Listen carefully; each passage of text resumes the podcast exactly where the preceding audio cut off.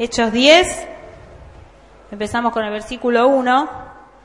Es una historia, así que si no tenés tu Biblia para leer, trata de escuchar el relato, ¿no? De lo que está contando acá este, la palabra de Dios que sucedió ese día. En Cesarea vivía un oficial del ejército romano llamado Cornelio, quien era un capitán del regimiento italiano. Era un hombre devoto, temeroso de Dios, igual que todos los de su casa. Daba generosamente a los pobres y oraba a Dios con frecuencia. Una tarde, como a las tres, tuvo una visión en la cual vio que un ángel de Dios se le acercaba. Cornelio, dijo el ángel. Cornelio lo miró fijamente, aterrorizado. ¿Qué quiere, Señor? le preguntó al ángel. Y el ángel contestó, Dios ha recibido tus oraciones y tus donativos a los pobres como una ofrenda. Ahora pues, envía algunos hombres a Jope y manda llamar a un hombre llamado Simón Pedro él está hospedado con Simón, un curtidor que vive cerca de la orilla del mar. En cuanto el ángel se fue, Cornelio llamó a dos de los sirvientes de su casa y a un soldado devoto que era uno de sus asistentes personales. Les contó lo que había ocurrido y los envió a Jope. Al día siguiente, mientras los mensajeros de Cornelio se acercaban a la ciudad, Pedro subió a la azotea a orar. Era alrededor del mediodía y tuvo hambre. Pero mientras preparaban la comida, cayó en un estado de éxtasis. Vio los cielos abiertos y algo parecido a una sábana grande que bajaba por sus cuatro puntas. En la sábana había toda clase de animales, reptiles y aves. Luego una voz le dijo, levántate Pedro, mátalos y come de ellos. No, señor, dijo Pedro, jamás he comido algo que nuestras leyes judías declaren impuro e inmundo. Pero la voz habló de nuevo, no llames a algo impuro si Dios lo ha hecho limpio. La misma visión se repitió tres veces y repentinamente la sábana fue subida al cielo. Pedro quedó muy desconcertado. ¿Qué podría significar la visión? Justo en ese momento los hombres enviados por Cornelio entraron, encontraron la casa de Simón. De pie, frente a la puerta, preguntaron si se hospedaba allí un hombre llamado Simón Pedro. Entre tanto, mientras Pedro trataba de descifrar la visión, el Espíritu Santo le dijo, Tres hombres han venido a buscarte, levántate, baja y vete con ellos sin titubear. No te preocupes porque yo los he enviado. Entonces Pedro bajó y dijo, yo soy el hombre que ustedes buscan, ¿por qué han venido? Ellos dijeron, nos envió Cornelio, un oficial romano. Es un hombre devoto y temeroso de Dios, muy respetado por todos los judíos. Un ángel santo le dio instrucciones para que vayas a su casa a fin de que él pueda escuchar tu mensaje. Entonces Pedro invitó a los hombres a quedarse para pasar la noche al día siguiente fue con ellos, acompañado por algunos hermanos de Jope. En esta historia hay dos hombres principales, ¿no? hay muchas más personas, pero hay dos hombres principales, Cornelio y Pedro. Y vamos a pensar un poquito en cada uno. Fíjate en Cornelio, dice el versículo 2 que era un hombre devoto, temeroso de Dios, dice esta traducción, un hombre que amaba a Dios, que buscaba a Dios, que quería estar en paz con Él. Y estaba en la casa y dice que a las 3 de la tarde el Señor le da una visión. Aparece un ángel y ese ángel le, le, dice que Dios escuchó sus oraciones, que ha recibido sus ofrendas, su vida devota y que sabía quién era él. Y entonces le da ciertas indicaciones específicas para ir a buscar a Pedro. ¿Y qué hace Cornelio con las indicaciones que recibe? Obedece. ¿Sí? En este hombre es muy fuerte eso, ¿no? Cornelio, porque era un hombre acostumbrado a dar orden, es un, una persona importante, y cuando escucha la voz del ángel de Dios, imagino que habrá sido, ¿no? Se asustó, dice también. Imagínense que ahora se nos aparece un ángel, ¿no? Como que impactar, ser la, la visión que tuvo. Pero su reacción enseguida fue de obedecer, ¿sí? Ahora, hay algunas cosas en, este, en esta primera parte de la historia que son interesantes de pensar para nosotros. ¿No? Una es esto primero que el ángel le dice a Cornelio. ¿Prestaron atención lo que le dice? Lo primero que le dice el ángel. Primero el nombre, ¿no? Lo llama por el nombre. Y después, Dios, Dios te escuchó y dice, Dios recibió esas ofrendas que vos le das a los pobres como una ofrenda, esas donaciones que le das a los pobres como una ofrenda para Él. A veces pensamos que nadie ve lo que hacemos. Oramos a Dios y pensamos que Dios no escucha, ¿no? ¿Les pasó una vez de orar a Dios y pensar que Dios no escucha? Acá tenemos un ejemplo bien claro de que esas oraciones de este hombre que oraba con frecuencia fueron oídas por Dios. Y además de que Dios escuchó su oración, dice que Dios prestó atención a eso que él hacía, que era ayudar a los pobres, y Dios lo recibió como una ofrenda para él. ¿No? Tenemos muchos ejemplos en la Biblia que cuando ayudamos a alguien en necesidad es como que estamos ayudándolo a Dios, estamos dándoselo a él, ¿no? ¿Se acuerdan de esa historia cuando Jesús dice que en el juicio final Va a decir, cuando hicieron algo a alguien que necesitaba, alguien que estuvo preso, que estuvo enfermo, que estuvo desnudo, que tuvo hambre, y lo ayudan, dice Jesús, es como que me lo hicieron a mí. Esa misma idea aparece en esta historia, cuando el ángel de Dios le dice a Cornelio, lo que vos estuviste haciendo por los pobres, yo lo recibí como una ofrenda. Entonces, por ahí nadie ve lo que hacemos, pero Dios está viendo. ¿Sí? Entonces no nos tenemos que desanimar aun cuando los demás no reconozcan mucho de lo que estamos haciendo. Ahora, fíjate que Cornelio estaba, dice, una tarde, como a las 3 de la tarde, tuvo una visión. ¿sí? No estaba buscando una visión, no estaba buscando una experiencia con Dios, no estaba buscando sentir la presencia de Dios, no estaba buscando algo particular. Estaba, no dice, no es que estaba orando, dice el versículo eh, dos, era un hombre devoto, perdón, el tres, una tarde, como a las tres, tuvo una visión en la cual vio un ángel de Dios. Simplemente estaba ahí y el ángel se presentó. La visión de Dios vino, no porque buscaba la visión, sino porque era un hombre que estaba buscando siempre a Dios. Dios lo interrumpió, Dios se hizo presente. Y sabes, nosotros no podemos hacer nada, pero nada, para que Dios se manifieste de alguna manera. Porque la vida cristiana no se trata de cómo vos y yo percibimos a Dios o qué hacemos para que Dios venga, sino que seamos íntegros todo el tiempo, que seamos personas que buscan a Dios o que se guían por Dios, se dejan guiar por Dios, que escuchan la voz de Dios, siempre. Y en el momento menos pensado Dios nos da ese poquito más, e, ese extra que a veces deseamos. Ahora, a veces tenemos una visión medio fantasiosa, ¿no? Como que ese extra es algo siempre que nos hace bien o que está bueno, y en realidad sí. Pero cada vez que viene el ángel, la gente tiene miedo. Vos fíjate que en la Biblia, cada vez que aparece un ángel, no hay nadie que dice, uy, vino un ángel. ¿No? La gente dice, ¿No? ¿Qué va a pasar ahora? Porque la voz de Dios nos desafía, nos anima a crecer. Y Cornelio es un hombre que no sabía todo de Dios, que no tenía, no sabía quién era Jesús, no tenía clara la revelación, pero tenía un corazón buscándolo a él. Por eso Dios le salió al encuentro. Y cuando Dios viene a nuestro encuentro, lo que tenemos que hacer es obedecer. Así que primera cosa con Cornelio, Vos pensás que nadie ve lo que estás haciendo en secreto, pero Dios sí, y Dios lo tiene en cuenta. Segunda cosa con Cornelio, cuando Dios se te aparezca y te interrumpa, está listo para lista para obedecer. Vamos con Pedro. Bueno, vamos con Pedro ahora. ¿Sí? El otro personaje así importante en esa historia. ¿Dónde estaba Pedro? Cuenta el pasaje que leímos. Estaba en la terraza. ¿Y qué hora era? Mediodía. Entonces, ¿qué tenía? Hambre. Y sí, mediodía. Ya vamos a ir a comer después Como todos nosotros. Ahí nos identificamos todos con Pedro, ¿no? Estamos todos a mediodía con hambre. Bueno, y Pedro estaba ahí en la terraza con hambre esperando que le hagan de comer y entonces tiene esta visión, ¿sí? Que Dios le da, ¿se acuerdan de lo que dice la historia? Que baja una tela con unos animales de los que los judíos tenían prohibido comer y Dios le dice que se los coma y Pedro dice, no, no, no, yo esas cosas no, porque está prohibida.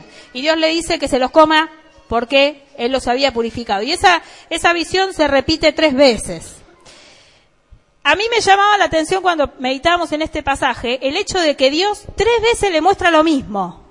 Se ve que Pedro se parece a mí, o yo me parezco a él, que necesito que Dios me lo diga otra vez, y que me lo diga otra vez, y que me lo diga. ¿A ustedes no les pasa? ¿Sí?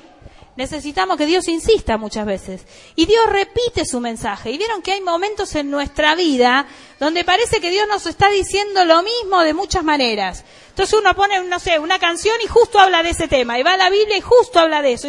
Esta cosa me persigue, ¿no? Uno dice. ¿Por qué? Porque somos como Pedro, que necesitamos que el Señor insista y nos vuelva a decir y nos vuelva a decir. Hay que prestarle atención a eso que Dios nos habla insistentemente, ¿no? Que lo repite y lo vuelve a decir y lo vuelve a decir. Y hay algo, se ve, que todavía no entendimos y por eso el Señor insiste en hablarnos. Ahora, yo también lo entiendo a Pedro. porque Pedro conocía la ley de Dios y sabía qué animales eran puros y qué animales eran impuros? ¿sí? Sabía qué podía comer y qué no podía comer. Así que lo que está teniendo en visión esa revelación en visión va en contra de la palabra escrita de Dios, diríamos nosotros hoy, aunque no había Biblias, ¿no? Pero las leyes que Dios había dado. Así que era fuerte para él, porque Dios le daba una visión en lo que le mostraba que había una interpretación distinta, una mirada más grande de lo que él ya sabía de Dios. Dice esta traducción, la NTV, que Pedro se puso a descifrar qué quería decir la visión. Y no es para menos, porque él es consciente de que está teniendo una visión de Dios, pero esa visión lo desafía con cosas que él ya conocía de Dios. Y eso nos pasa a veces a nosotros, que nos quedamos con lo que aprendimos de Dios una vez hace tiempo. Sí, nos quedamos con eso, sin, sin ser este, la revelación eh, como, como era en el caso de Pedro, pero hay cosas que vos y yo hemos aprendido de Dios hace mucho tiempo y pensamos que es así, siempre será así, quedará así. Y a veces Dios tiene que romper la cabeza, ¿no? Insistir una vez, otra vez, otra vez. Y así todo, Pedro no entendió. Porque no es que después era obvia la relación con la gente que venía de parte de Cornelio a buscarlo. ¿Qué dice el versículo que pasó? El Espíritu Santo le dijo, hay unos hombres abajo que te vienen a buscar, anda con ellos. Así que el trabajo de entender la visión, o sea, no solamente Dios le dio un mensaje fuerte, multimedia, con colores, ¿sí? Con efectos especiales que subían y bajaban y qué sé yo. No solo eso, sino que el Espíritu Santo le dijo, mira, ahora anda con ellos. Y yo me imagino el cerebro de Pedro, ¿no? Trabajando y diciendo, ¿qué, qué es todo esto?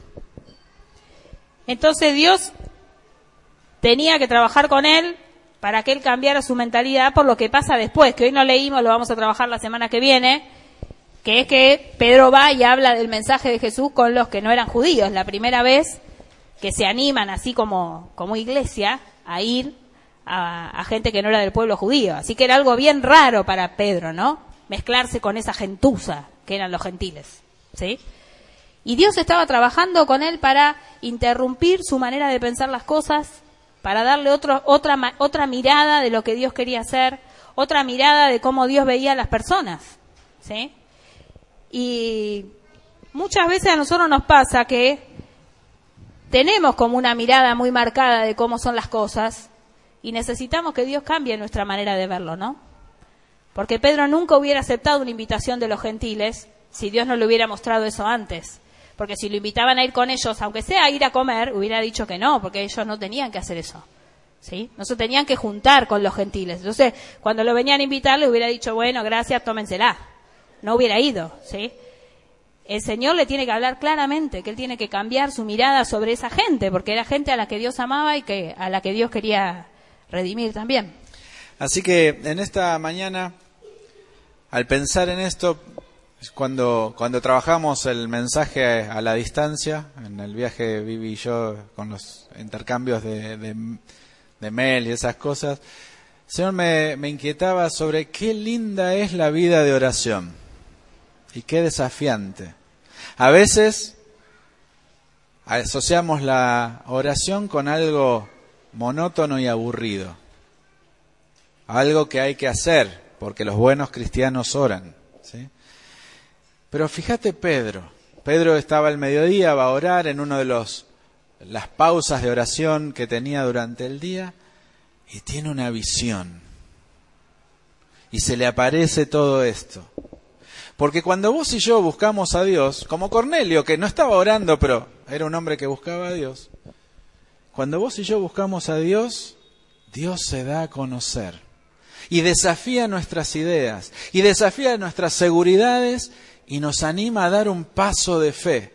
Y así todo, yo me imagino a Pedro, después de la visión, después de la explicación del Espíritu, diciendo, pero ¿será de Dios esto o no será?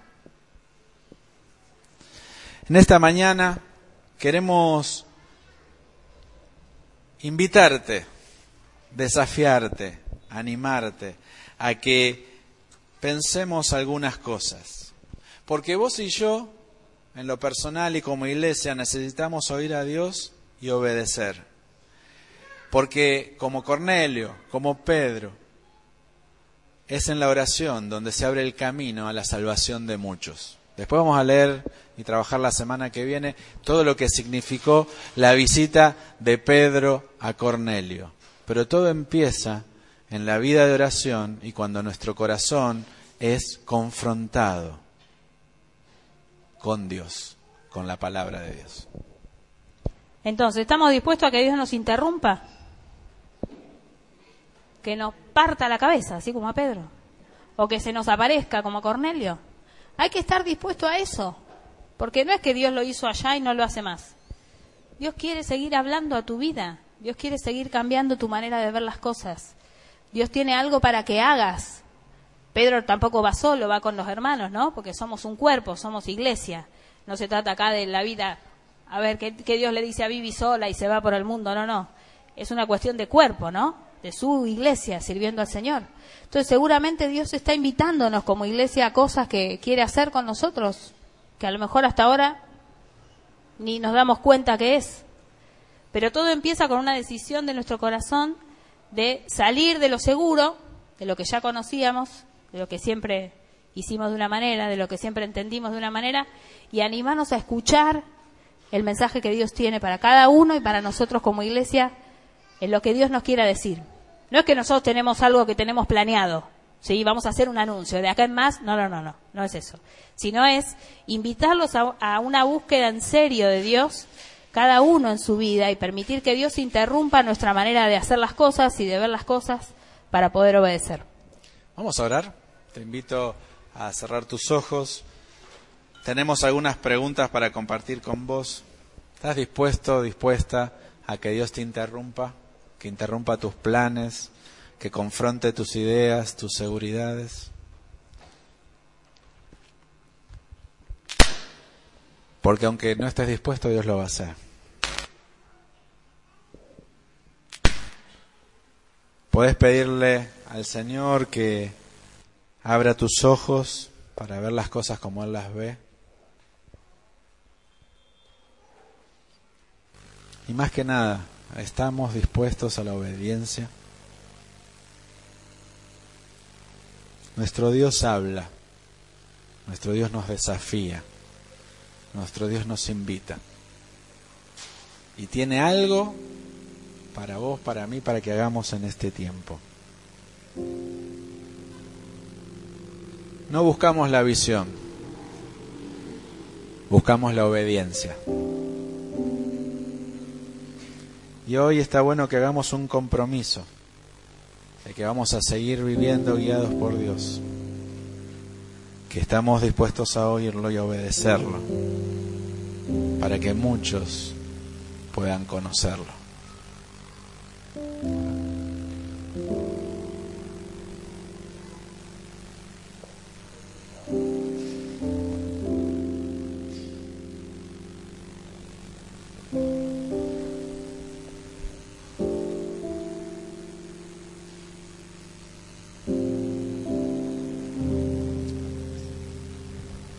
Señor, en esta mañana queremos darte gracias por este cumpleaños que tenemos como iglesia. Gracias porque hace 29 años empezaste a hacer algo en este lugar.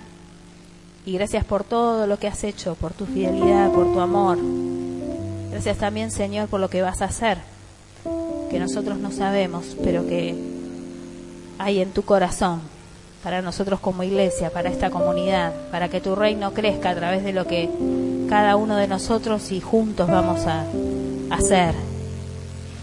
Y Señor, en esta mañana queremos pedirte que nos interrumpas, que te reveles a nosotros, que nos hables, que aquellas cosas que hay en nuestra mente y nuestro corazón que tienen que cambiar, nos insistas, Señor, para que entendamos y cambiemos que seamos personas capaces de seguir tu voz, de ver a los demás como vos los ves y no como nos parece que son, de obedecerte, de hacer lo que es tu voluntad. Y Señor, te damos gracias porque vos que sos un Dios tan grande como cantábamos, estás también interesado en comunicarte con nosotros. Y Señor, eso es otra muestra más de tu inmenso amor por cada uno de nosotros. Y en esta mañana queremos darte gracias. Señor, que cuando hables encuentres en nosotros un corazón dispuesto a obedecer. Y como iglesia, Señor, al darte gracias por estos 29 años de vida, queremos también renovar nuestro compromiso. Señor, somos tus hijos, somos tus siervos. Estamos para oírte, para obedecerte, para darte a conocer para expresarte nuestra adoración. Renovamos con vos este compromiso. El nombre de Jesús. Amén.